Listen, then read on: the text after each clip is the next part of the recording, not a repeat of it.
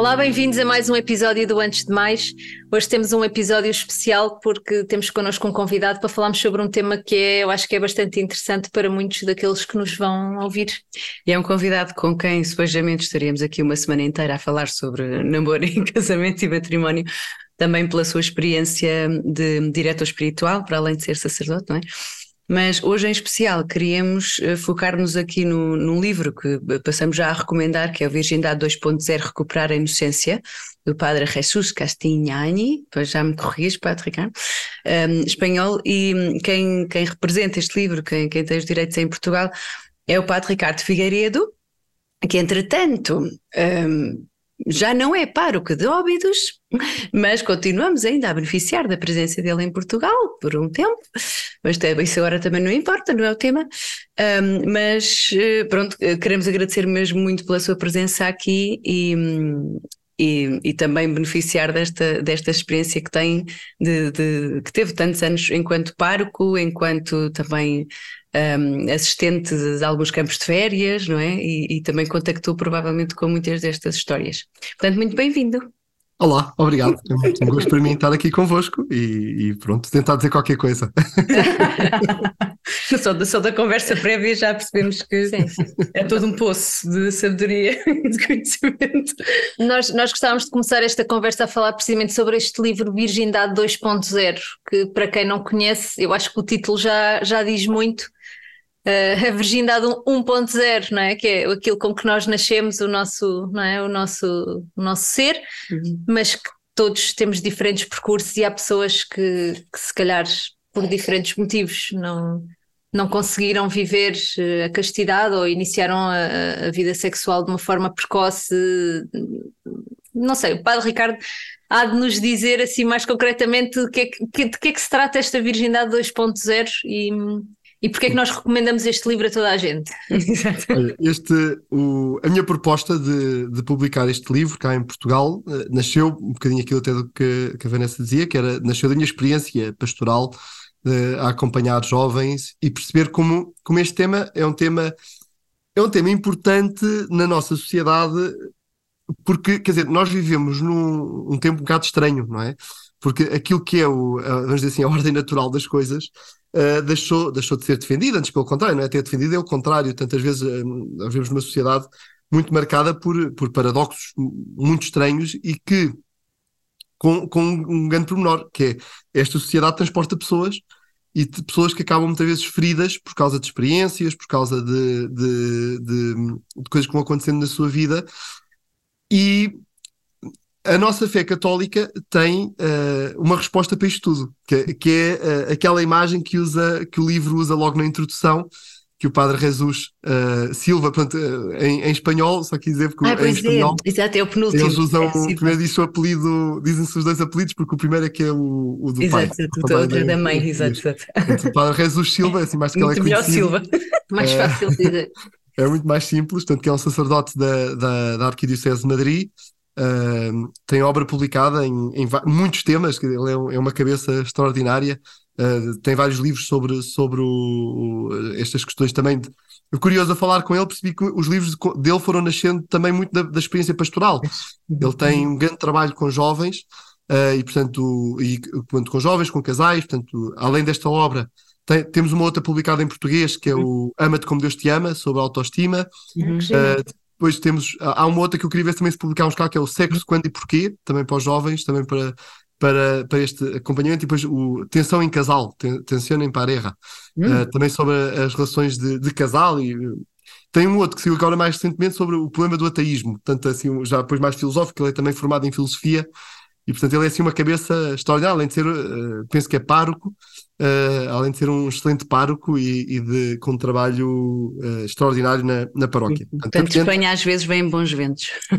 Muito bons. e bons casamentos. De Madrid, e de Madrid é, é ótima experiência. De, de, no dia em que nós estamos a gravar, vai, vai estrear mais um filme em, em, em Espanha, de, de, o segundo filme sobre o Carlo Acutis. E agora ah, só sobre os milagres eucarísticos.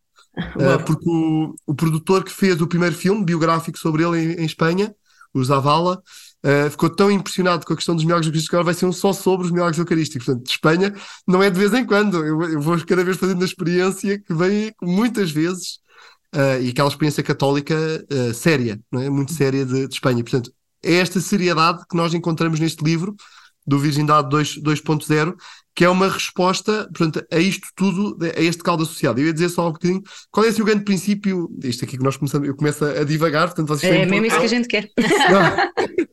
se não, se não põe a mão, eu, eu não me calo.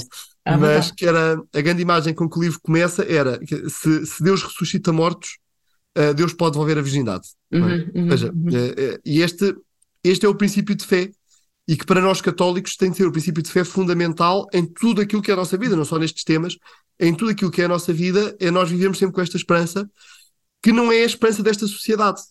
Nós temos uma sociedade em que tudo é permitido, mas ao mesmo tempo é uma sociedade extremamente uh, uh, pessimista em relação ao ser humano. Uh, tu és assim, não podes mudar.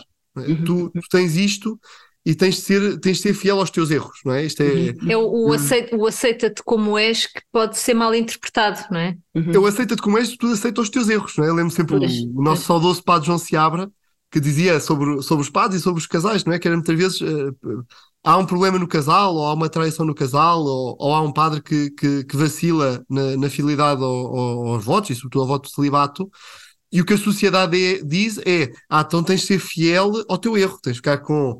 diz ao, ao, ao, homem que, ao homem ou à mulher que traíram, tens de ficar com aquele com quem traíste, não é?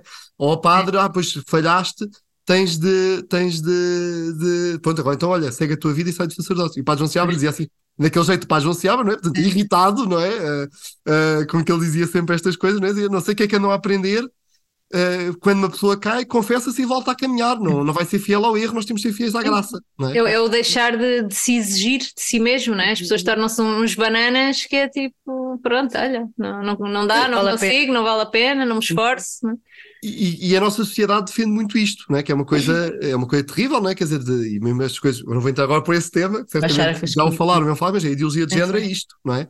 Uh, lá está mais uma coisa boa de Espanha, aquela grande frase do, do, do Bispo Monilha, uh, que, que, disse aqui na Jornada Mundial da Juventude, é que é, ninguém nasce no corpo errado. Não é?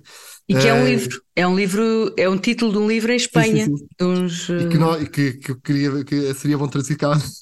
Sim, tirando lá umas partes. Mas que é, é importante nós vermos, ou seja, viver a nossa, sermos coerentes com a nossa fé e sermos, sobretudo, coerentes com a graça de Deus. É? Uhum, uhum. Isto é um dos pontos importantíssimos e que é a base de todo este livro. Tá uhum. E que é, e já agora aqui, se calhar um bocadinho sendo mais teológico, e peço desculpa por isso, mas uh, como a Vanessa dizia, eu vou para. Estou ainda aqui para Portugal, porque vou estudar para, o, para os Estados Unidos e que vai ser o tema do, meus, do meu estudo. Lá é as virtudes teologais, portanto, a fé, a esperança e a caridade, que são aquilo que diz o catecismo, são, são as que animam a vida moral do cristão. Hum. E, portanto, não faz sentido nós propormos, uh, aliás, não faria sentido nós propormos a virgindade 2.0 se não fosse neste âmbito de uma hum. vida teologal, uma vida de relação com Deus. Sei que hoje em dia há algumas uh, tentativas e algumas propostas num âmbito, vamos dizer assim, laico, no, no sentido uh, laico português, quer dizer, de, de, sem, sem visão de fé, uhum. quase de uma, de uma ginástica uh, voluntarista do ser humano, e por vezes pode, podemos também correr este risco. É por isso que eu uhum. falo desta questão da ressurreição, se Deus ressuscita mortos, Deus pode devolver a, a virgindade, isto é um ponto importante, porque não podemos ficar só apenas no voluntarismo, isso leva-nos a ficar apenas no moralismo. Ou seja, uhum. Eh, esta virgindade vai ser vivida apenas como um, um fardo que agora a pessoa carrega, e não, nós, a nossa fé católica não, não defende nada disso. A nossa fé católica defende exatamente esta transformação da graça é? e este primado da graça. Aquilo que foi na, no combate com, com os pelagianos, desculpem lá, outra vez estou a falar sobre teologia, mas que foi o ponto mesmo importante: era a, a, a, a simultaneidade com que vem a, graça e a vontade. É? A graça vem primeiro, mas aperfeiçoa a vontade. E quando a pessoa dá o passo, eu quero. É? Só pode dizer eu quero porque a graça já preparou de forma invisível, de forma, de forma misteriosa, mas a graça já preparou. É? E esta, esta, esta tensão católica, vamos dizer assim, que é, que é a tensão harmonizada pelo, pela ação do Espírito Santo, não é a tensão hegeliana, que essa é da nossa sociedade, que é, que é do, do conflito, mas esta, esta tensão católica de eu quero, mas quando eu digo eu quero, quer dizer que a graça já me preparou para dizer eu quero. E, e isto é, é, tão importante e tão bonito, e de uma forma muito particular nestes temas, em que a pessoa vem muitas vezes já marcada com experiências do passado, quer dizer, nesta questão da virgindade. Para quem acompanha um bocadinho, uh, e, e, aqui não é preciso ser diretor espiritual, uh, basta, basta estar atento a tanta coisa que nós vemos uh, na, na sociedade. Eu lembro sempre que é, é uma é uma cantora péssima, portanto, não estou a recomendar a cantora, mas que aquela uh, Billie Eilish que, ah, que fez, sim. que falava sobre a experiência dela do passado, que depois ela não é coerente a perceber que aquilo não é caminho, pronto, mas, uh, mas o que ela fala da sua experiência do passado é ver aquela é uma mulher ferida, aquela é uma mulher profundamente ferida, e portanto nós temos consciência de que na nossa, a nossa sociedade e a, e a crueza e a violência incita à nossa sociedade e às propostas uh, que já nem são propostas morais, porque isto é, é propostas amorais, já tudo, não é? Quer dizer, aquele sim, fim da moralidade que defende um filósofo como o Peter Singer, que é, quer dizer, que é, que é completamente amoral, quer dizer, que já não se consegue dizer que aquilo é imoral. Quer dizer, é, completamente subjetivo. Porque o que ele defende muitas vezes, bem, não vou estar aqui a entrar em temas também de filosofia, sobretudo aquela filosofia dele, mas o que ele defende nas relações do incesto e coisas assim, aquilo é completamente eh, pré-moral, quer dizer, é, é transformar o ser humano em, em animaizinhos, não é? Quer dizer, é, uhum. estamos sabendo que há essa, há uma sociedade que defende isto, uh, estamos ao mesmo nós, enquanto católicos, temos de saber que temos a graça de Deus, é? Uhum. uhum. E que há, há, um novo âmbito e há uma nova dimensão em que é possível, em que é preciso viver. E, portanto, esta questão da memória, na, neste tema da, da Virgindade 2.0, é, quer dizer, é, é, o tema fundamental, não é? Porque e a pessoa é... tem a memória do passado, mas saber que a graça pode transformar. E é só acrescentar uma sociedade que, que, nos diz faz o que, o, que, o que te apetece, é uma sociedade que de facto nos vai tornando cada vez menos humanos, no sentido de, lá está, cada vez mais sujeitos aos, aos nossos instintos animais. E, e nós temos a, a, graça, não é? De, de, de perceber que, que, a fé nos torna cada vez mais humanos, não é? E, e cada vez, estando mais próximos de Deus, somos cada vez mais uh, fiéis à nossa essência, não é? Que é, que é ter saído de Deus, não é? De certa maneira. E, e aqui já mais outra vez muito no âmbito dos princípios e da, e da reflexão mas que é uma que, que, faz isto de uma forma encapotada, que é uma coisa um bocado estranha, uhum. não é? Porque é, o ser humano é natureza e liberdade. E então libertam a liberdade da natureza, Exato. o ser humano é só liberdade, não é natureza, mas acaba a agir uh, na violência, naquilo que a natureza tem de pior, que é na, na total amoralidade, não é? Portanto, isto aqui, é, a relação natureza-liberdade está muito neste, quer dizer, é, devia ser o tema fundamental a ser estudado, pelo menos nas cadeiras de, de teologia, porque, pelo menos de teologia moral, porque é, é, o, é, é aquela tensão que é preciso viver, em que nós vivemos, mas que ao mesmo tempo é, é mais uh, reveladora daquilo que é o ser humano e, e, e, do mal que o ser humano é capaz de fazer. É? Aqueles, aqueles princípios do, do Chesterton que eles põem em forma narrativa no, nos crimes do Padre Brown, né, nos contos do Padre Brown, digo, ah, uh, não crimes, que é, ele resolve crimes nos contos do Padre Brown. o crime é uh, Mas que, que ele fala disto, quer dizer, o, o, o criminoso, aquele, aquele diálogo muito engraçado do xerife, porque é que o, lá do, do delegado, do chefe da polícia, como é que o padre resolve os crimes, quer dizer, porque ele tem consciência, e esta é a crueza que nós padres muitas vezes temos da experiência de confessionário, não é? é nós percebermos que isto, esta violência e todo este caudal que é estas tensões entre natureza e liberdade, são dentro de todos nós, não é? Uhum. Uh, graças a Deus, alguns, uh, graças a Deus, que é, que é, porque tem que ser um ponto de, consciência, de exame de consciência de todos. Quer dizer, ser criminoso está ao alcance de todos, não é? Uh, mas nós temos, quer dizer, porque é que não foi assim, não é? Porque é que comigo foi diferente? E que não retirando a responsabilidade, também somos aqui vítimas de. Uh, queria só especificar, antes de ir um bocadinho mais à frente, especificar o que é que é virgindade, uh, os casos que ele elenca aqui, porque senti alguma necessidade. Um, de se elencar também as situações em que não havendo se calhar, por exemplo, uma relação sexual completa ou alguns casos de, por exemplo, vício em pornografia, masturbação ou uhum. um, alguns casos de, por exemplo, quase como se fossem relações sexuais vestidos. Quer dizer, ele diz os casais que estando à espera do casamento fazem coisas que acham, não é que é completamente lícito, não é? Pronto. Isso Mas esta, esta questão... não é? Sim. Esta questão muito da inocência, não é? Isto Sim, perder a inocência, não é? Porque a virgindade, uma vez até dizíamos num dos episódios, um, a virgindade não se perde, oferece, não é? Quando há um casal que, que casa e que se entrega totalmente, não perdeu nada, só ganhou, não é? Portanto, a virgindade não é que a coisa de, ah, é o imã da mulher ou eu não sei o quê, é, é também, um, até o, o, que estava aplicado, o, também era uma, e aí o Padre Ricardo sabe explicar melhor que eu, também na Bíblia, quando se diz virgem, nem sempre tem a ver com a questão mais biológica, é esta inocência, não é? Esta o, pureza. O autor até pega, o Padre Jesus até pega numa carta de Santo Agostinho, de, portanto, Santo Agostinho está naquela, naquela viragem de época de, da queda do Império Romano, em que ele escreve sobre, escreve um, é um, um convento, podemos dizer assim, uma comunidade religiosa de, de, de virgens, né? portanto, mulheres uhum. que se tinham consagrado a Deus, que nestas invasões bárbaras tinham sido invadidas por um povo uh, destes povos bárbaros, povo germano, que tinha violado a, a, uhum. as freiras, não é? Uh, as religiosas, e que o Santo Agostinho diz: uh, vocês continuam virgens. É? Uhum. Ou seja, porque a virgindade é uma categoria mais que fisiológica, do uhum. ponto de vista fisiológico, pode ser só um não, não é? só uma uhum. dimensão negativa. Ainda não fez isto.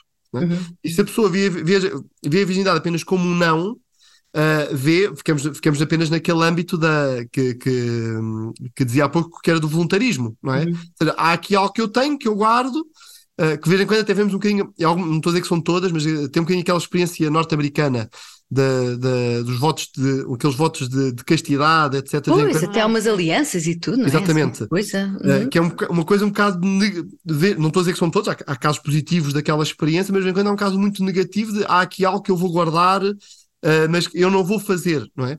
E uhum. a questão que o livro introduz é perceber não como um não, mas como um sim, não é? O sim positivo daquilo que é a dignidade da pessoa, não é?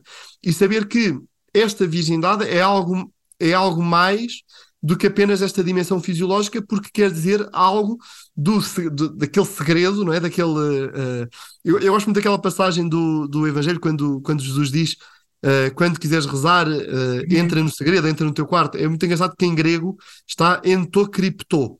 Né? Entra na cripta, não é? Tanto aquele, aquele lugar mais interior, não é? Não, não é só o quarto enquanto o quarto, mas é, é aquela dimensão mais interior do nosso coração, ou como o Concílio Vaticano II diz na Gaudium et Spes quando fala da consciência, esta, esta dimensão mais interior, mais profunda, em que a virgin, o, o, o, oferecer a virgindade a alguém é de facto oferecer a, a possibilidade da pessoa entrar na, no, neste templo interior. É? Este espaço sagrado, não é? Este espaço sagrado, não é? E portanto, o recordar sempre, e isto é, é muito importante né, quando se preparam os jovens para, para, para, para a afetividade, não é? Uh, que é perceber sempre o outro como um lugar sagrado. Não é? Uh, eu acho muito bonito um jovem que, que eu tenho escrito alguns livros assim sobre jovens santos, e há um que eu ando a estudar hum. agora, que é o norte-americano, uh, que jogou futebol americano, que muitas vezes ficavam. Uh, ficavam uh, ele, ele, tinha assim um bocado um imã para, para as raparigas, não é? as miúdas gostavam muito dele, não é? E ver quando os outros, que eram tão bonitos como ele, e ou, também faziam desporto como ele, etc., porque é que não, não tinham tanto imã para, para as miúdas como, como ele, não é? E ele, ele dizia a explicação muito tratem as, miúdas, as raparigas como fossem uh, a vossa mãe. Eh, como fosse a vossa mãe do céu, não é? como se fosse uhum. Nossa Senhora. É?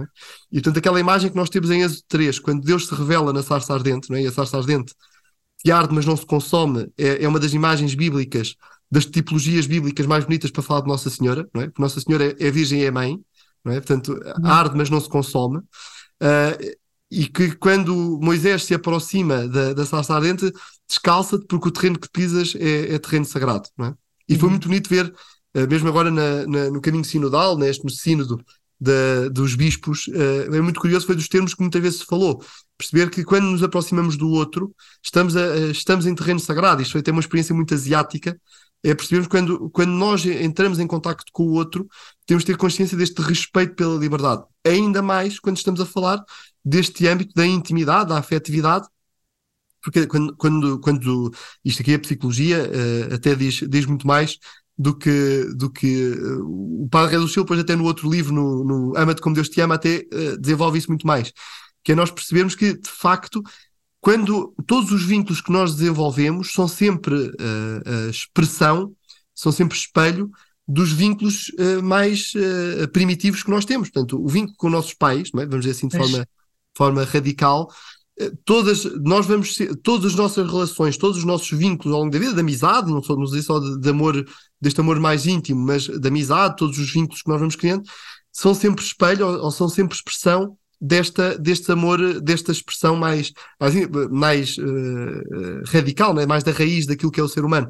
E é até muito bonito, isto é um autor, o John Bowlby, acho muito curioso. Ah, sim. Uhum. Ele, quando, quando estudou isto, é uma coisa muito engraçada, que foi, eh, até foi primeiro no estudo nos macacos, que são uhum. Assim, os primatas, que era a cria quando sai do pé da mãe, mas faz uma experiência nova, volta para a mãe, não é? Isso é a mesma coisa à criança, não é? Depois a criança também faz uma experiência nova, mas volta sempre para a mãe ou para o pai, não é? Para o progenitor, é? E portanto, este regressar sempre àquela que é a fonte do amor, não é? Portanto, que, que, na, que, no, que no desenvolvimento da, da, da, pessoa é sempre voltar aos nossos pais, é nós percebemos que sempre que nós entramos em relação com uma pessoa, quer seja de, de, de, deste amor erótico, quer seja no, no, na amizade, etc., estamos sempre a ser espelho de uma, de uma expressão mais profunda de, daquilo que é da nossa relação com os nossos pais. Não é? E portanto, este respeito, não sei se o, se o João Real, que é aquele jovem norte-americano que eu estou, se ele tinha estudado psicologia para estar, quando dizia aquilo, mas que é, é, muito curioso que é de facto regressar sempre uhum. a, a, estas relações de respeito e portanto esta questão da virgindade ser expressão da interioridade. Não é, uhum. não é apenas uma questão fisiológica, mas uma questão da interioridade. E abro um parênteses para ter que quem não teve eh, a graça não é, de ter esta relação com os pais por algum problema na infância, um, lá está, como dizia o Padre Jesus, não há, não há nada impossível e também Sim. temos um Deus que é pai, que é mãe, como dizia João Paulo I, uhum. não é? E, e, e, e, graças a Deus na Igreja Católica também temos muitíssimo respeito e, e é, é, prestamos muita honra, não é? A Nossa Senhora que é plenamente mãe uhum. e, que, e que sabe e, que acolhe, e que acolhe, não é? Só, só aqui um, só mais um parênteses então, que isto é, é um truque também, parênteses, parênteses, parênteses, notas rodapé, isto fica... Mas, que é muito curioso que no, na experiência do John Bowlby, uh, ele faz isto porque ele não foi, ele é uma família uh, uh, com, com uma grande capacidade financeira, etc. E, portanto, os pais muito ocupados, ele foi criado por uma ama que morre quando ele tinha 5 ou 6 anos, ele era muito pequenino. Então, ele, quando estuda psicologia, ele recorda o que ele chorou quando a ama morreu, não é? Ou seja, para perceber que estes vínculos foi com a ama e não com os pais, não é? é que ele desenvolve a partir daí. Portanto, é, é preciso ou seja, são, e depois, depois já, já tem. No, uh, o, nós sabemos como o padre e o confessionário do padre uh, é, é, nós costumamos dizer, não é? Que é o psicólogo dos pobres, não é? E portanto, nós, quando temos de aprender um bocadinho de psicologia para acompanhar as pessoas, ainda que depois tentamos sempre reencaminhar também para os técnicos, para não entrarmos também em, em, nesse âmbito, porque tem de ser mesmo um âmbito eh, especializado. Tem o seu lugar específico, exato. É, mas é sempre ajudar a pessoa a perceber, uh, e isto é muito curioso, por exemplo, também, neste tempo em que eu estou à espera pelos Estados Unidos, tenho feito aqui uma experiência de, de, de ir à prisão e de, e de estar ali a acompanhar os reclusos, e, e, é muito curioso notar isto, não é? Quer dizer, há um primeiro passo de tentar ver com a pessoa quais são estas relações fundamentais na vida da pessoa e depois perceber a saúde das relações. Não é? Porque são dois âmbitos, quer dizer, faz com reclusos, faz com, faz, faz com qualquer pessoa, e que quem nos está a ouvir pode ter um bocadinho tentar fazer este exercício e pensar é, na sua vida, quais são estas relações fundamentais, quais são estas relações de base, depois perceber a saúde das relações. E depois o passo seguinte, saber que nada está perdido e se uh, houve algum problema neste, neste desenvolvimento dos primeiros vínculos, uh, uh, saber que, que é possível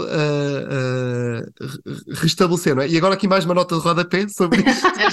Desculpa, já agora, porque é só para, para motivar as pessoas a, a ler e a estarem, e a estarem, e a estarem atentos. Achei, achei, muito curioso. Esta semana recebi aqui uma notícia muito curiosa. Para quem já viu, leu o livro ou viu o filme dos Miseráveis, é muito curioso que o Jean Valjean muda é? a sua a, a trajetória da sua vida, ainda que lá está tudo aquilo que estava para trás, ter foi preso porque roubou para dar comida, etc. Dizer, Sim, toda aquela destruição daquela vida, ele recebe um novo rumo quando é verdadeiramente amado é? e amado por aquele bispo que uh, lhe oferece as pratas para ele reconstruir a vida, não é? Então esta semana recebi um, uma, uma notícia muito engraçada porque o Vitor Hugo quando escreve, uh, escreve muitas vezes buscando pessoas reais, não é? Portanto são histórias reais e uh, os bispos franceses sabe, bom, soube-se quem era o bispo que, a quem o Vitor Hugo estava a fazer referência e estão a abrir o processo de beatificação ah. deste bispo, já agora fica só aqui o, o, a referência do, do nome. Uh, onde é que está? Peço desculpa. Ah, incrível! Fantástico. François Melchior Charles Bienvenu de Mioli. Uh, e que está em processo de beatificação, portanto, vão abrir o processo de beatificação exatamente para nós termos consciência de como o amor Bonito. abre uma nova porta. Ele também foi um pai para ele, não é? Exatamente, ou seja, aquele restabelecimento. É muito curioso porque nós vimos isto a teoria das vinculações. Criou-se ali um novo vínculo, que é curioso, depois no final é, é este bife que o está a receber nas portas do céu. Não é? Ah! É, é verdadeiramente o símbolo da paternidade, não é? Isso e, é no livro, não aparece no filme.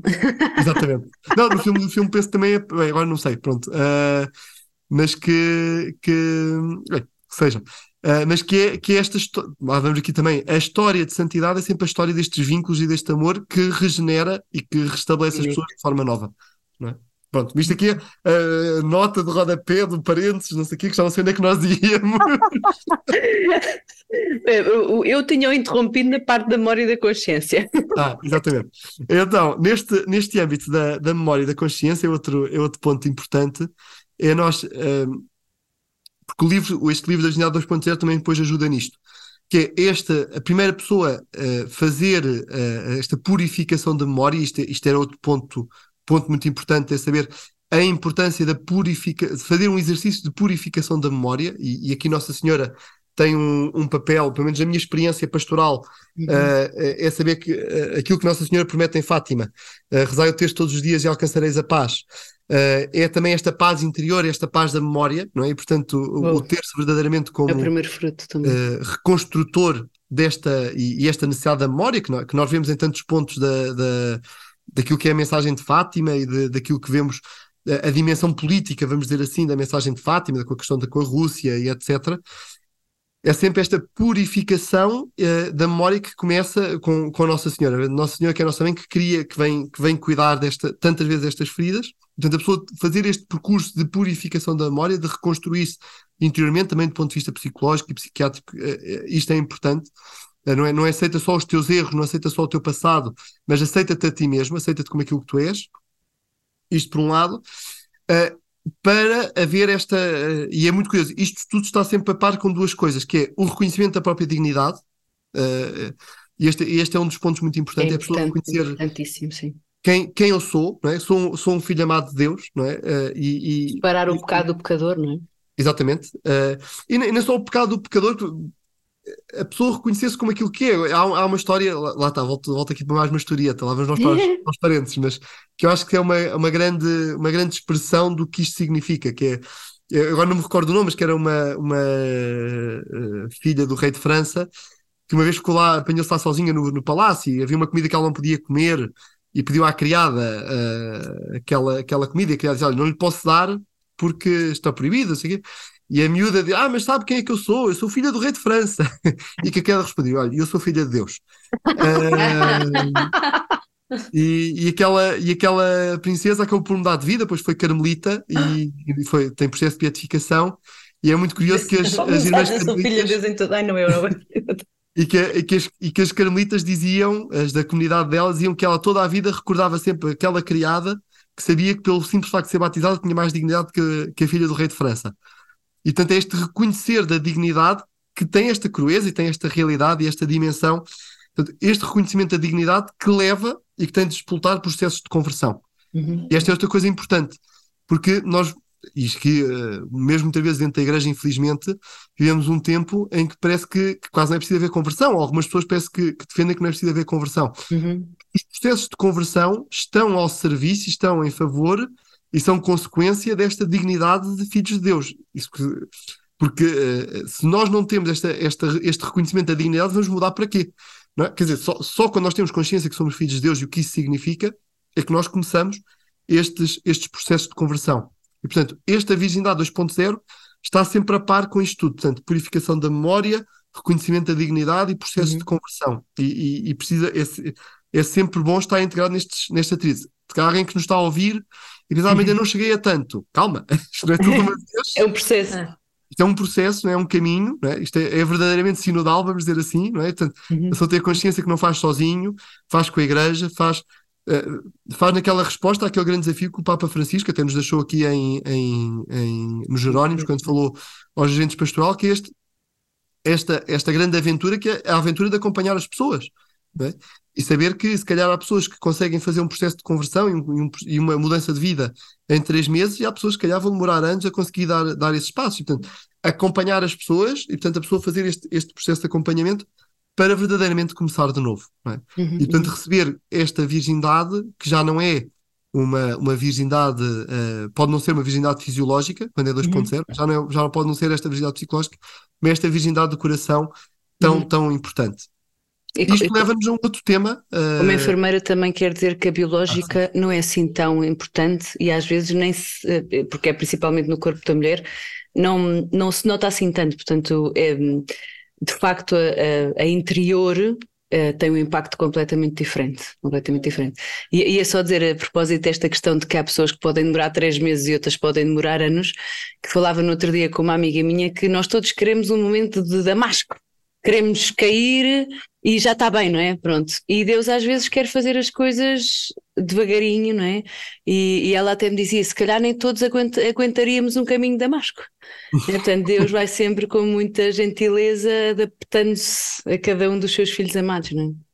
Sim, e aquilo que uh, uh, a lei da gradualidade, que não é a gradualidade da lei, é uma coisa importante, não é? Porque o Papa tem falado muito da, da, lei da gradualidade, mas depois nós, quando a vemos aplicada em alguns âmbitos pastorais, vemos que não é a lei da gradualidade, é a gradualidade da lei, que é uma pois, coisa bastante diferente. Que as regras uh, vão mudando e não a adaptação às regras. Exatamente. Uh, e o Papa tantas vezes tem chamado, quando chama a atenção, que acho que é ele é jesuíta, e portanto esta dimensão do discernimento é muito importante para o Papa, é. e que nós vemos nisto, e que vemos como infelizmente tantas vezes, uh, e tantas pessoas, e sobretudo a comunicação social, deturpa completamente aquilo que o Papa, que o Papa está a dizer. Nós falávamos disso, exato. E que, que, este ponto é tão importante, nós percebemos que há um caminho da pessoa que a pessoa vai, vai acompanhando uh, e, e, e, que esta lei da gradualidade, de facto, esta introdução, que significa uh, que era aquilo que tantas vezes temos dito, né, que é o todos, todos, todos, mas não o tudo, tudo, tudo. É, exatamente. uh, que, que, é este caminho interior que a pessoa, que o Papa convida, que o Papa foi claríssimo nisso, não sei, que pronto, lá está, muitas vezes as pessoas não querem, não querem ver. Que, que, te, que, é este acompanhar e, este, e a pessoa fazer um processo. Uhum. E gostava agora só de abrir um, um, outro capítulo, não sei quanto tempo é que vamos, mas pronto, só que abrir um outro capítulo disto. Estamos bem, estamos bem. Que é tantas vezes a pessoa, o que acontece aqui da minha experiência até de, de acompanhamento de, de, pessoas, a pessoa fa, pronto, há o passado, a pessoa reconhece, reconhece a sua dignidade, eh, faz esta experiência do amor de Deus, quer fazer este caminho de conversão, quer, sobretudo, se, sentindo-se chamada ao matrimónio, quer, sobretudo, viver de forma diferente, e aqui temos dois tipos, duas experiências, assim, dois tipos de experiência, que são aqueles que fizeram este caminho enquanto namorados, é? portanto, um casal de namorados que faz juntos esta experiência do amor de Deus, de reconhecimento da dignidade, de processo de conversão, e que quer passar a viver a castidade, e muitas vezes aqui há a tentação de pensar, ah, mas já não conseguimos, então não vale a pena. Uhum, uhum, acontece isto. Uh, e este é um dos pontos importantes, é a pessoa ter, seja, diante, eu gosto de dizer, mas se Deus ressuscita mortos, tudo vale a pena. É? uh, é, é, é, que para nós cristãos, é, eu, eu lembro sempre um médico que, que, que, contava isto, que teve muitas dúvidas de fé uh, ao longo da sua vida e que, formado médico, já com, com uma grande carreira médica, um dia deu-se conta disto, mas houve um morto que ressuscitou. Quer dizer, isto para ele foi o caso sério, não é? E ele foi estudar teologia e foi, para ele foi o problema, quer dizer, ele diz que a, minha, que a vida dele toda é perceber como é que o morto ressuscita, porque ultrapassa aquilo que são, que são, que são as leis médicas, não é? E tem, tem feito assim alguns, tem publicado algum, este médico tem publicado assim, alguns textos, textos, engraçados sobre, sobre esta, este caminho, quer dizer, já agora faço a publicidade, que é os milagres na vida do médico, uh, e ah. agora o último que é o Vamos Todos Morrer, mas.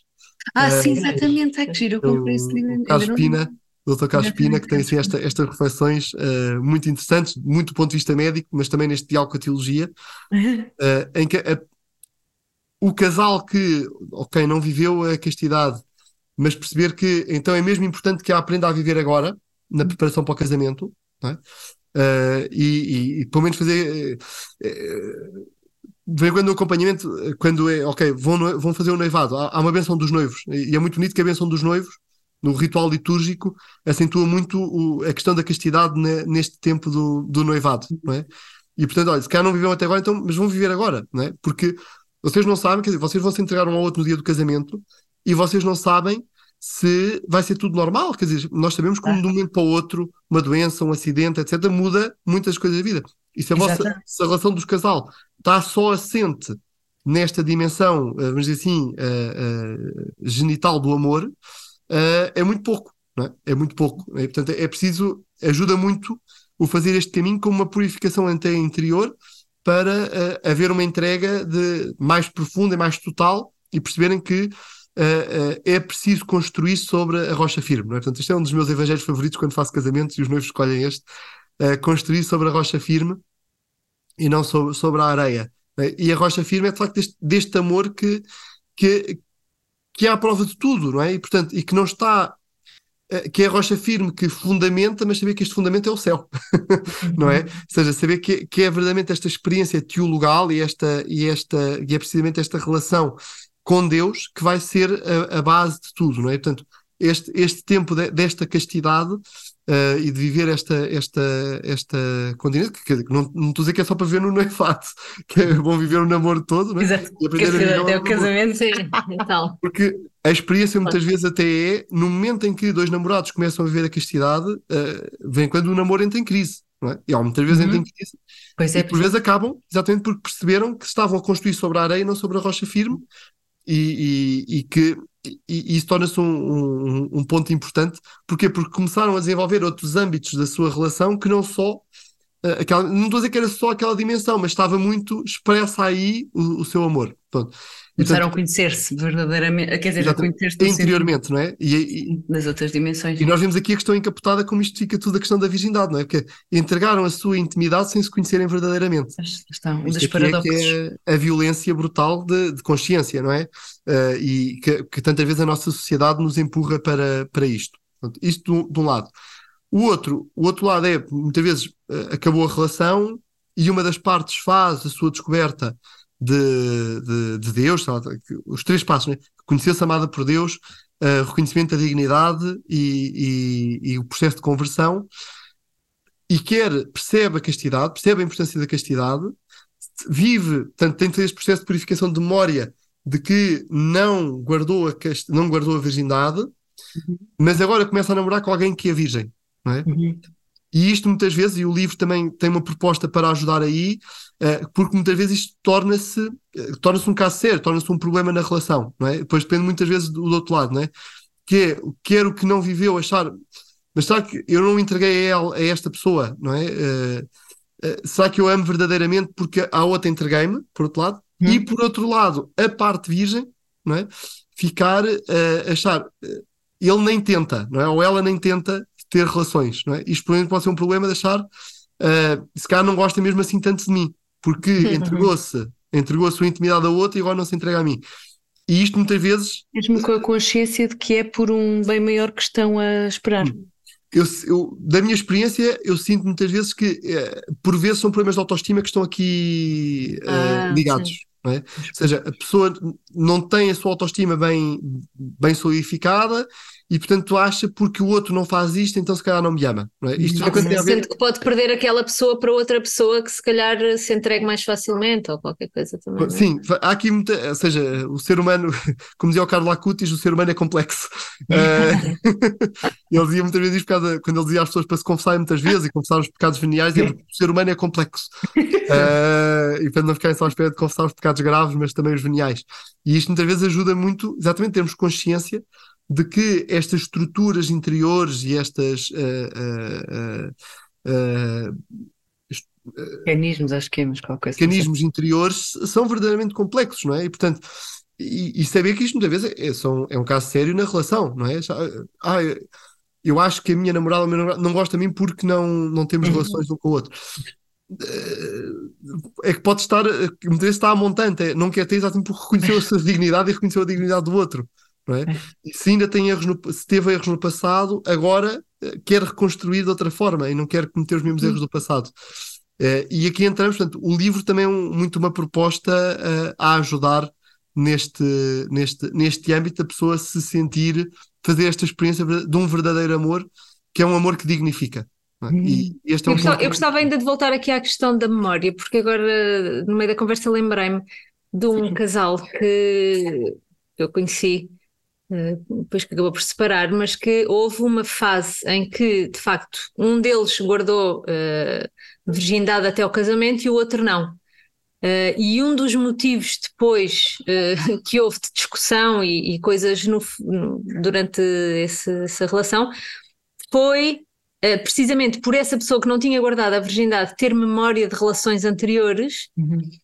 De usar isso depois como ou como crítica ou como comparação ou como qualquer coisa com aquela pessoa que não era sexualmente experiente porque não tinha tido nenhum parceiro antes de uhum. daquela relação, não é? Portanto, esta questão aqui da memória, como o Padre Ricardo falou, uh, de facto é uma questão que, tem que ser uh, também bastante trabalhada, não é? Para não se cair neste, neste erro de, ok, agora vou guardar castidade até ao casamento, mas depois a pessoa já está casada e depois lembra-se que teve um namorado ou uma namorada anterior que se calhar era mais interessante nos aspectos ou não sei o quê, não é?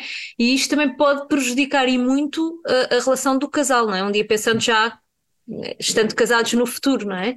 Sim. Portanto, aqui a proposta de, de, da virgindade 2.0, de facto, insistir nesta questão da memória, isto é uma coisa que é absolutamente essencial para, para, para depois as relações futuras também uhum. funcionarem, não é?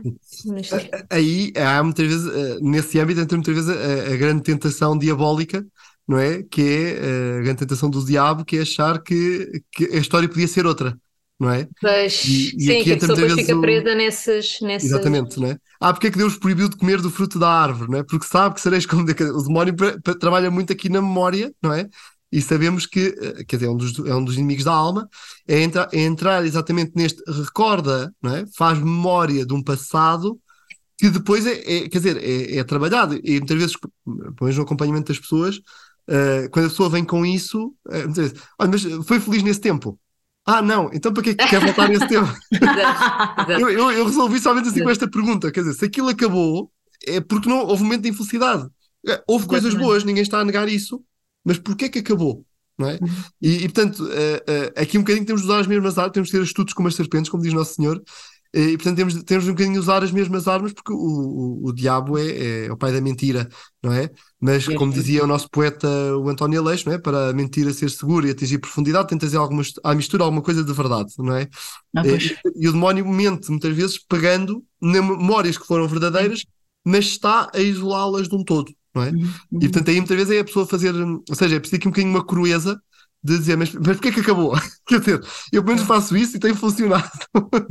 nós, nós, nós citamos aqui num dos últimos episódios o Papa São João Paulo II na, no livro A Loja do Orives, que há uma frase que ele diz uh, que é uh, o pensamento e a imaginação não devem ser deixados sozinhos um com o outro, que o uhum. pensamento tem que ficar com a verdade, não é? Portanto, nós temos uhum. sempre que procurar a verdade, e ele dizia isto num contexto de uma crise, precisamente, que é a pessoa depois cai na imaginação, na, na nas suas questões subjetivas e como é que é e o que é que eu sinto e seria, e lá está, é isso que o Padre Ricardo estava a dizer, é aí que entra a tentação, não é?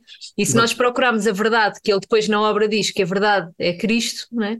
Que aí então que as coisas são mais seguras, não é? Que é há, um, há um princípio que nós devíamos ter assim, se calhar em cima das portas do nosso quarto ou assim para nós recordarmos todos os dias, que é uma frase de Santa Teresa d'Ávila que diz a imaginação é a louca da casa.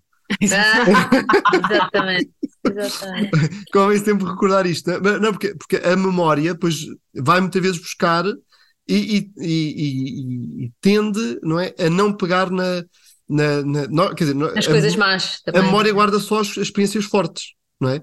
E nós temos também, a nossa memória tem muito aquele hábito que se há coisas que nos fazem sofrer, esquecer as coisas que nos fazem sofrer. Não é? Há, há pessoas que têm mais tendência para isso. Não é?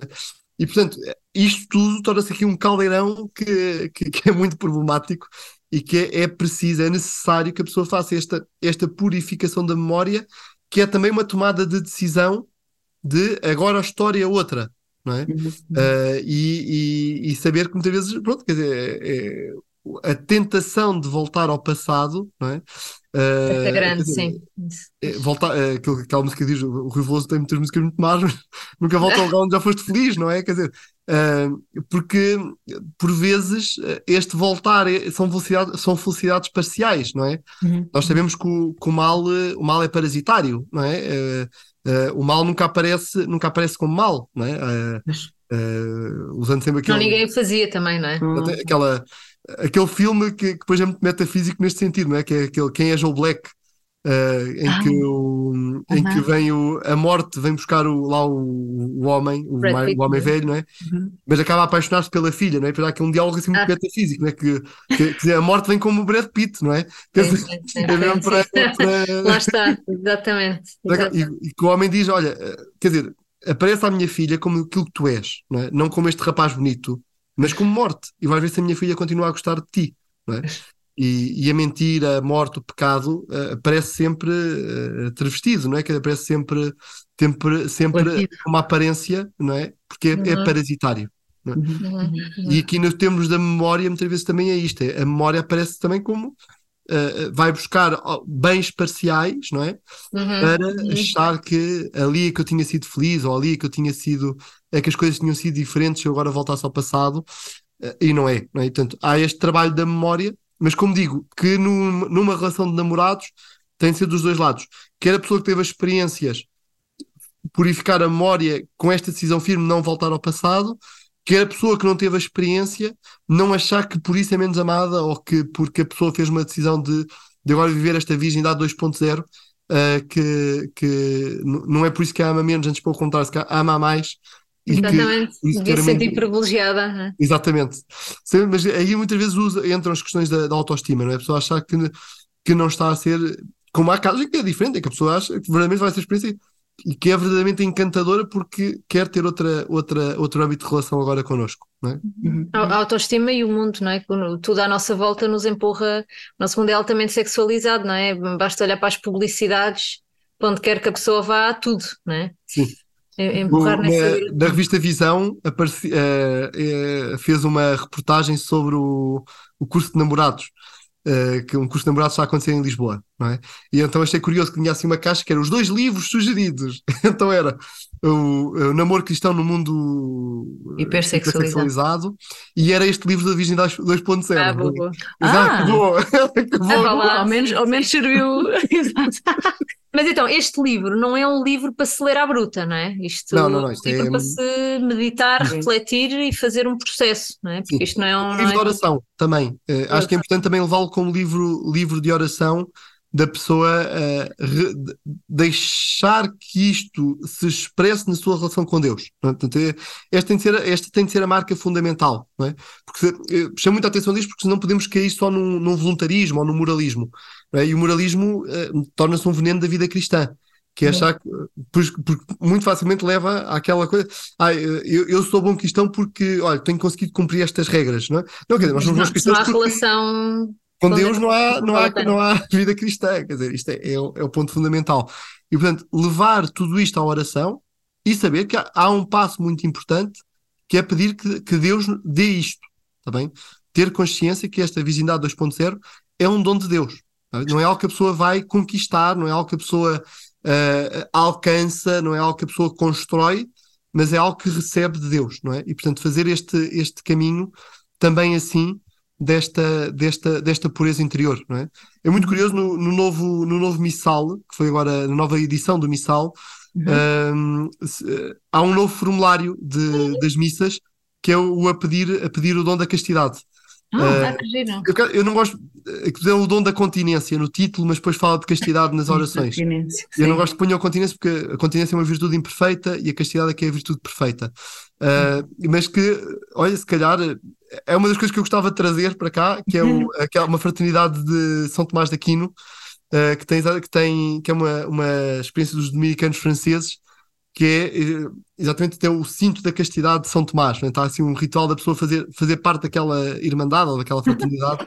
é, é, é, pertencer né? e encomendar-se assim de forma particular, como aquele episódio que nós temos de São Tomás de Aquino, quando ele queria, portanto, a família queria que ele fosse meditino, porque o tio dele era o abade de Monte Cassino, portanto queriam que o filho fosse assim para um grande cargo eclesiástico, e ele ir para os dominicanos, né? para, para, para uma ordem mendicante, que a mãe manda os irmãos, vão, vão buscá-lo que ele está louco, não é? E então, quando, antes da mãe chegar, os irmãos prendem-no lá num dos castelos da família e, e, vão buscar uma senhora. Há quem diga que é uma prostituta, pronto, há assim várias teorias, mas para o tentar, não é? Para, para olha, já que não vais para, para uma ordem rica, então, pelo menos, olha, casa-te, não é?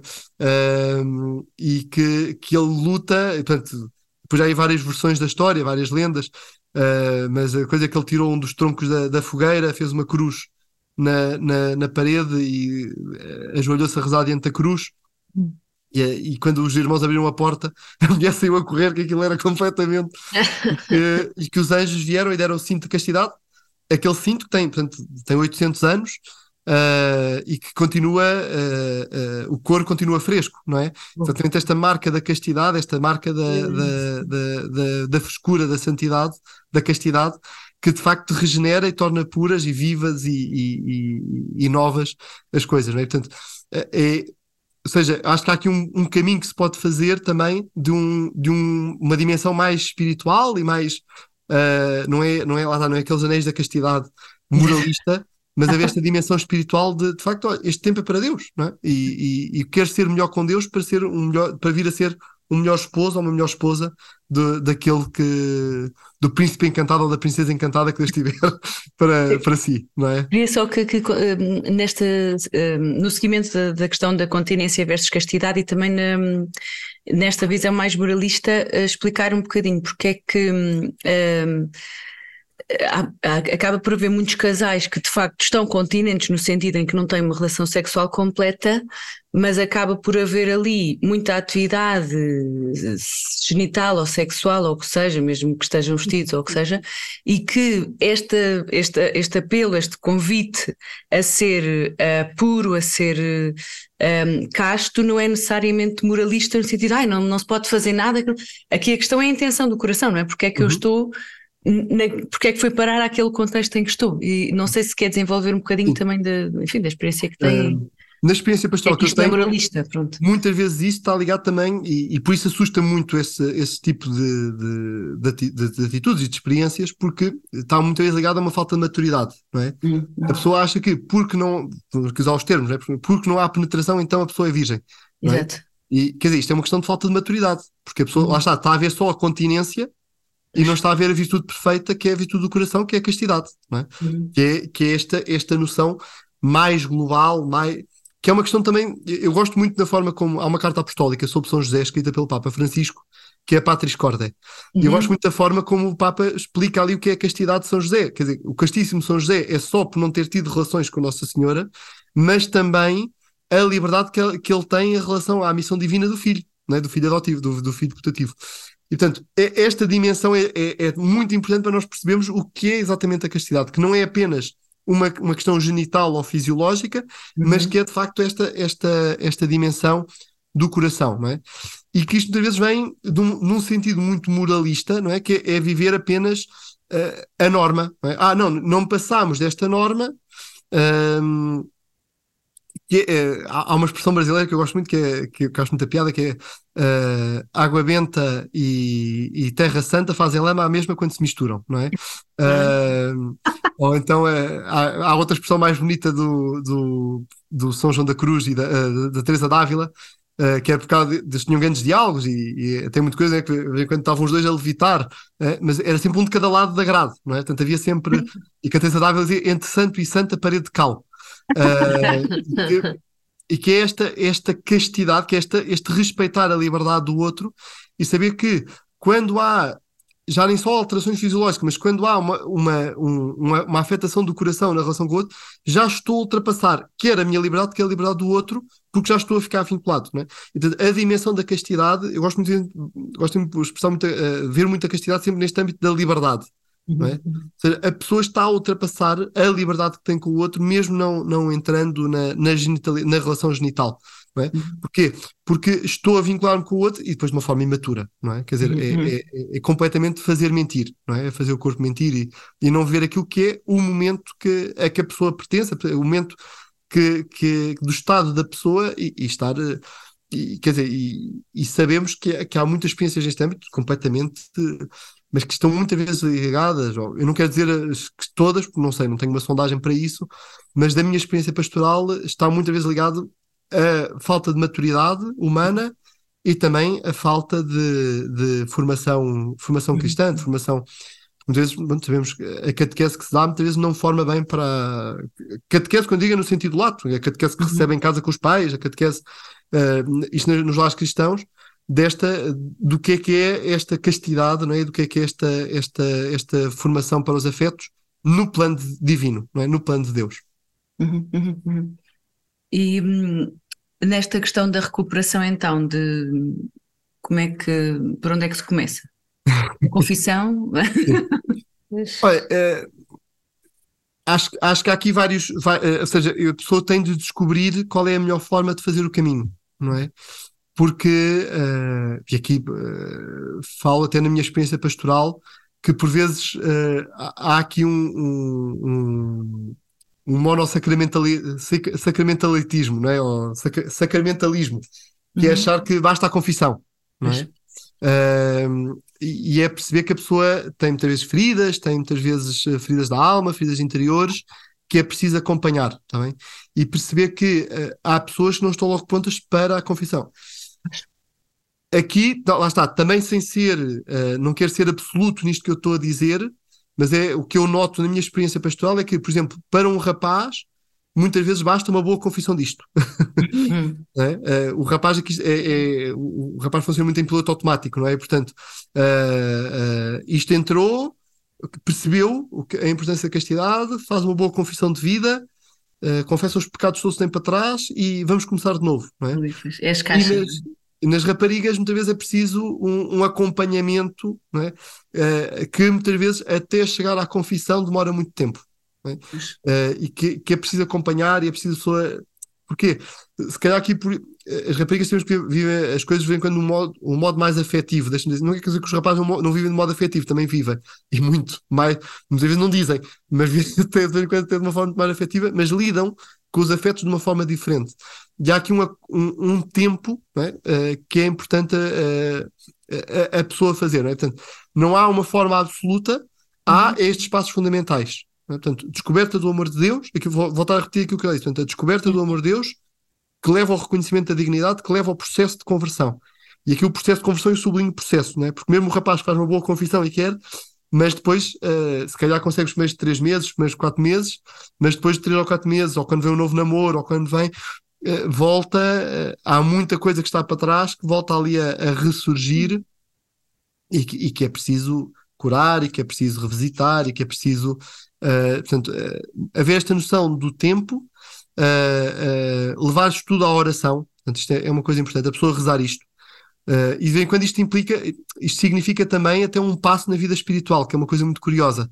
Porque se calhar até aqui a sua vida espiritual é dizer Pai Nosso e Ave Marias, não é? Uhum. E há aqui um momento em que a vida passa a, a ter um lugar decisivo na relação com Deus. Não é? Muito mais profundo. Uh, e, quer dizer, não, e, e, sabemos que há, que há duas coisas que, uh, que quando entram na vida espiritual uh, significa uma grande mudança. É quando entra o dinheiro e quando entra a sexualidade, não é? Portanto, são geralmente os dois pontos da, da conversão, não é? Uh, ou, ou, ou, ou, quando, quando a conversão se torna efetiva, não é? Eu tinha pensado nisto, é engraçado. Eu, eu lembro sempre um, um diretor espiritual que nos dizia no, na nossa formação para padres, que dizia que o, o problema, o problema do, de um padre até aos 40 anos é as mulheres, depois dos 40 anos é o dinheiro. uh, são as duas dimensões uh, que. Uh, só que também, porque é real, não é? Porque quando, no acompanhamento pastoral, quando chega ali aos 50, 60 anos, Uh, do, do, homem, não é? Vem quando as senhoras vêm se queixar, porque ah, o senhor padre nem sabe, o meu marido agora comprou um carro novo, e disse, olha, Vale junto sacrar e dá graças a Deus.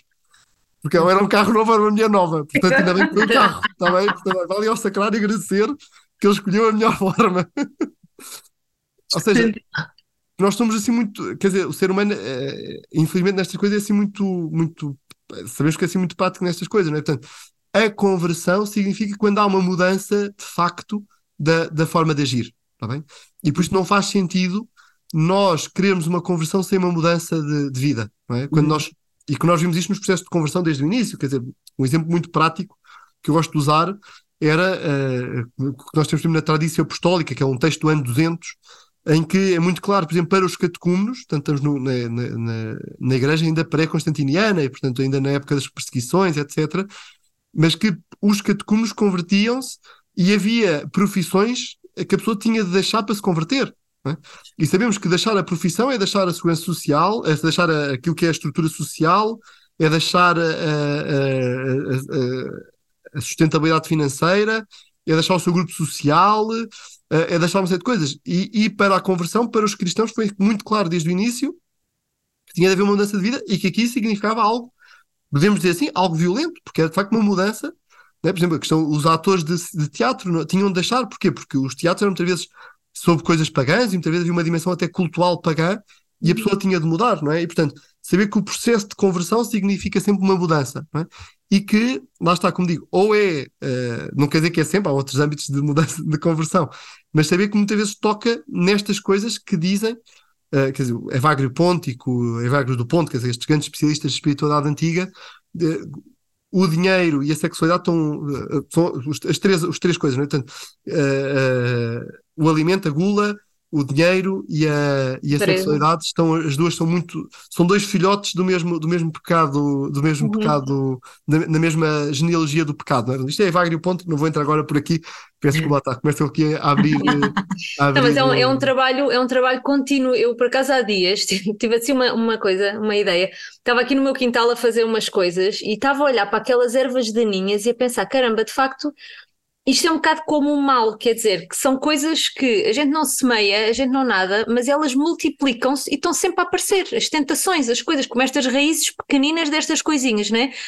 E se eu quero ter uma planta bonita, quero plantar uma flor, uma árvore, ou quer que seja, eu tenho que encher de imensos cuidados, ou seja, eu tenho um trabalho constante, estar sempre a verificar se não há ali coisas à volta, uh, a ver se não caímos outra vez, por assim dizer Sim, tenho aqui uma visita. A ver se não caímos, por assim dizer, nas, um, nos mesmos pecados ou nas coisas anteriores, não é? Portanto, tem que haver aqui um, um trabalho constante. E nós, quando estávamos a fazer, a falar sobre a loja do Orives nestes últimos episódios, e falou-se sobre aquela história das virgens prudentes e das imprudentes. E é um bocado isto, nós temos as lâmpadas e temos que estar sempre a, a ir pondo o azeite, porque se nós não pomos, não é? Depois facilmente elas apagam-se e depois é mais difícil voltar a, a acender, não é? Uhum e que o azeite tem de ser Deus, não é? É, é muito Sim, curioso exatamente. que os. Nessa, agora pegando nessa passagem bíblica, é muito curioso, porque uh, uh, os prudentes e insensatos, uh, prudentes e as insensatas, como, como se, se traduziu na nossa versão portuguesa, quando nós, nós vamos uns capítulos atrás, 13 capítulos atrás, ao capítulo 12 de São Mateus, voltamos àquela passagem do constrói sobre a areia e o constrói sobre a rocha. O prudente é a mesma palavra em grego, é muito curiosa. É? O prudente é o que constrói sobre a rocha e o tem azeite, e o insensato é o que constrói sobre a areia e não tem o azeite. É muito curioso que há aqui um, uma grande aproximação nestas duas passagens bíblicas que nos mostram exatamente o que é que deve ser esta, esta construção e percebermos também nesta genealogia do pecado, ficar o desafio, né? Não é para eu fazer, é para ir buscar alguém que sabe falar melhor sobre isto que eu. Fazer esta genealogia do pecado, a partir da Filáusia, depois é, com Evagrio Ponte e com Gregório Magno, são os dois grandes especialistas desta, desta, desta, desta genealogia do pecado, e perceber que pode não, pode, há um momento em que o pecado deixa de vir mascarado com, uhum. a, com o âmbito da, da, sexualidade, por exemplo, mas pode vir com a ganância ou pode vir uhum. com o uhum. alimento. Estas, estas coisas muito básicas uh, que, que, que, aparecem e que é sempre aquela. Voltamos sempre a Jesus Cristo, não é? Que é a tentação do demónio transforma estas pedras em pão, não é? Porque tens, tens fome e tens de comer. E, e este é um dos âmbitos, eh, nas tentações do deserto, nós encontramos sempre eh, esta, nestes três âmbitos, estes três filhotes da filáusia, não é? Que depois vão, -se, vão ser os sete pecados capitais Uh, mas que, que, dizem destas, destas coisas interiores e que aparecem, lá está, é como as, as uh, é como as, as, uh, as ervas daninhas, é? que depois vão aparecendo sempre, sempre de algum lado, né? e já pusemos ali alguma coisa, mas é curioso, a raiz vai nascer depois do outro lado, não é? Mais, mais à frente, não é?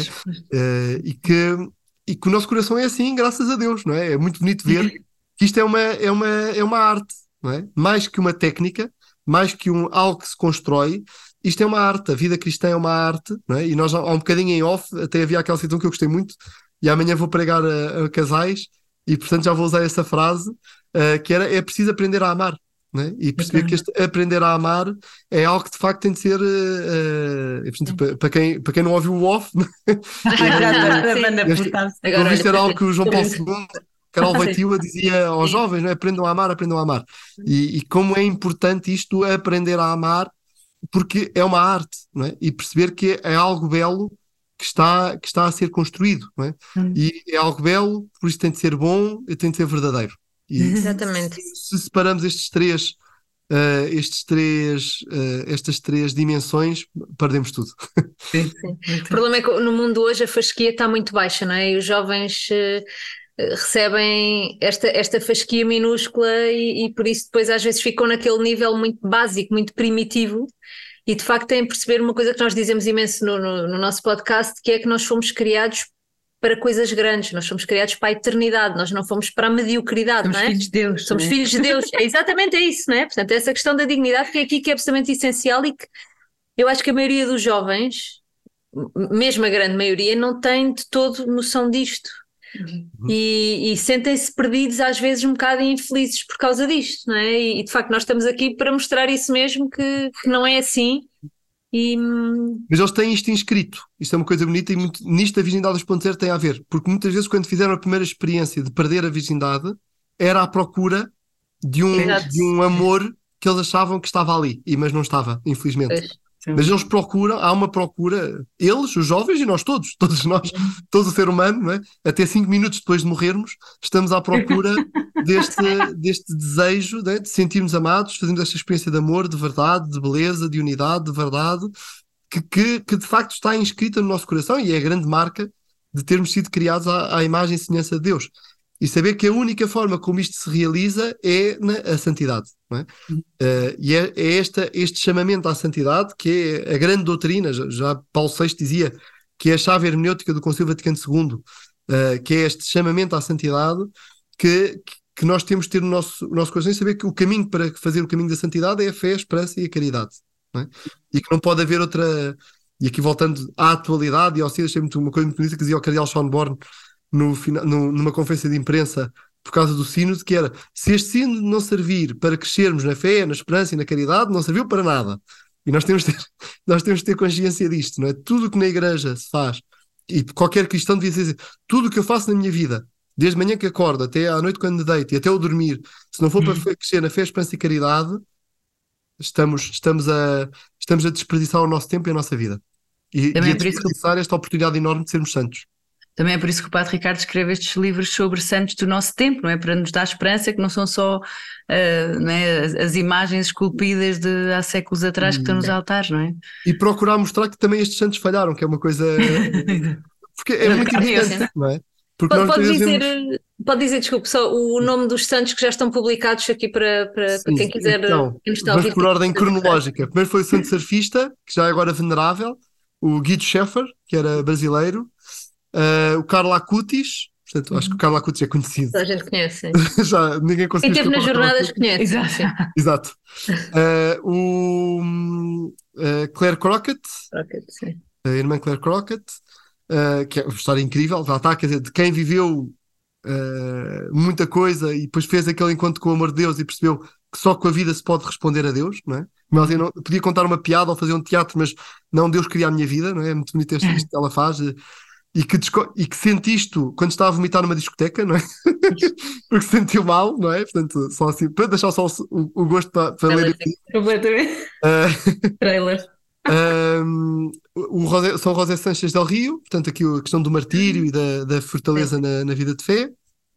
A Sãozinha da Alenquer, uh, também aqui é muito curioso que muitas vezes fiz como a Santinha, a Sãozinha, etc. Mas depois é muito curioso não tanto aqui na questão de pecado, mas de uma miúda normal, uh, porque até ao meu livro nunca tinham sido publicadas as cartas às amigas, que é uma coisa muito curiosa. Ah, é? que giro. Ela está a pedir a não sei quantas para ir tratar da, da música para uma festa que iam ter, coisa assim, uma vida muito normal, mas ao mesmo tempo muito sobrenatural, porque nestas mesmas cartas dava, dava conselhos sobre o namoro, às amigas e assim, é, é, é um sítio muito bonito.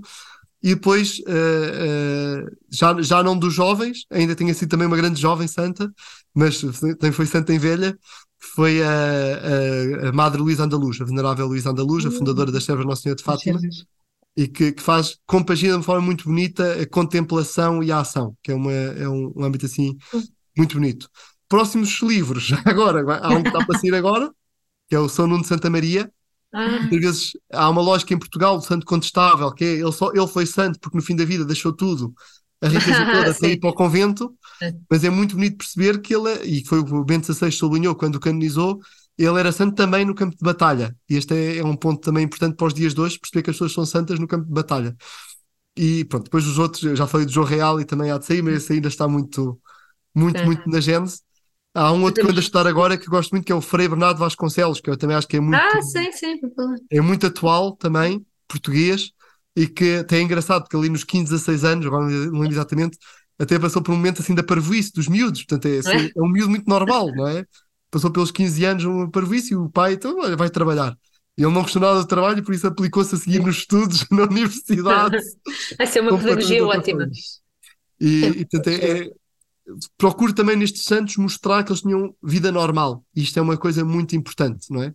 é havia um padre uma vez que me apresentou o, Padre Gonçalo Porto Carreiro, quando me apresentou, fez uma apresentação do livro do Santo Surfista, dizia uma coisa muito engraçada que eu depois uso sempre, nem sempre cito a fonte, mas que ele dizia é que vem quando os santos são apresentados de uma forma tão distante, tão no altar, que parece que quando eram bebés já nem mamavam à sexta-feira para fazer penitência, não é? uh, e, é mesmo a Gonçalo, a Padre Gonçalo Porto Carreiro. Uh, e que precisamos exatamente desta naturalidade, desta uh, normalidade com que os santos se santificaram e que isso é que, é que muitas vezes representou a sua, o seu sobrenatural uh, e a sua santidade e não a, a, a, porque depois há um outro âmbito importante também não é apresentar os santos de uma forma tão normal que parece que não foram santos em nada uh, não, é preciso as duas coisas é as duas coisas Sim, mas é perceber o que é que aconteceu, o que é que acontece na vida de uma pessoa normal depois faz a diferença, não é? Para Exatamente. dar esse passo para, para, depois, para passar é do, do é ordinário é para o extraordinário. Para é? Exato, isso é que mostra que é possível para todos depois. Exato. Temos um santo a terminar o nosso episódio também. Sim, Sim nós queremos uh, agradecer, Padre Ricardo. Não sei se o Padre Gonçalo quer acrescentar alguma coisa das Ricardo. perguntas que. Não, o que é que eu disse? Padre Gonçalo não sei, Padre Ricardo. Ai, não, se o Padre Ricardo quer acrescentar alguma não, coisa só... das perguntas que nós não fizemos. Não, não, não, só, só deixar um convite a lerem o livro, está bem? Virgindade 2.0 do padre Jesus, uh, Jesus Maria Silva Castignani, uh, publicado pela Paulo, deixa-me aqui fazer a publicidade, uhum. uh, fazer o desafio a esgotarem a edição, não é? Porque Exato, sim, sim, ele, ele, se bem que ele está com um nível de vendas muito bom, mas fica assim o desafio a, a ler, a, a, a estudar, a aprofundar e, sobretudo, como disse, tem esta dimensão para quem alguém pode pensar já, já, que não perdeu a virgindade e portanto não precisa ler o livro. Não, tem também depois a parte de preparar para quem, para quem não a perdeu, mas pode namorar com alguém que. E, portanto, Tenha é passado por isso. Sim. E quer uns, quer para outros, o convite a ler o livro é também para descobrirem a virgindade como este valor positivo, uhum. uh, como um dom, não é? como um, uma pérola preciosa que, que, que, nós temos e que temos de vê-la exatamente como um dom de Deus que se oferece a alguém. Portanto, é um uhum. presente que se oferece a alguém e é um presente muito valioso. Uhum. Exatamente. Obrigadíssima, parte de Ricardo, aqui pela, pela sua contribuição para o nosso podcast. Eu acho que este episódio vai ser certamente dos eh, mais úteis assim para, para muitas pessoas. Claro que nós obviamente somos apologistas da, da virgindade 1.0, mas se acontecer alguém por diferentes circunstâncias de vida precisar, então deixamos aqui esta recomendação um, que eu acho que, que, que, vai ser bastante útil para toda a gente. É? Muito obrigada por ter estado aqui connosco e esperamos no futuro poder voltar a contar consigo também com esta sua experiência rica de trabalho com casais. Também há de ter mais coisas interessantes depois já na parte seguinte a esta do namoro, não é? Na Muito parte... obrigado pelo convite, foi um gosto e pronto, rezo, rezo por vocês e pelos bons frutos do vosso apostolado. Obrigada, obrigada. obrigada. E agora para os nossos ouvintes, se quiserem mandar perguntas, se quiserem uh, deixar os vossos comentários, partilhas, etc., testemunhos, Podem nos contactar, já sabem, para o e-mail antes de mais.podcast.gmail.com. Podem nos contactar pelo nosso Instagram antes de mais.podcast ou pelo formulário anónimo que está na, na biografia do, na plataforma onde vocês ouvem. E pronto, olha aí, obrigada por terem estado connosco e adeus até ao próximo episódio.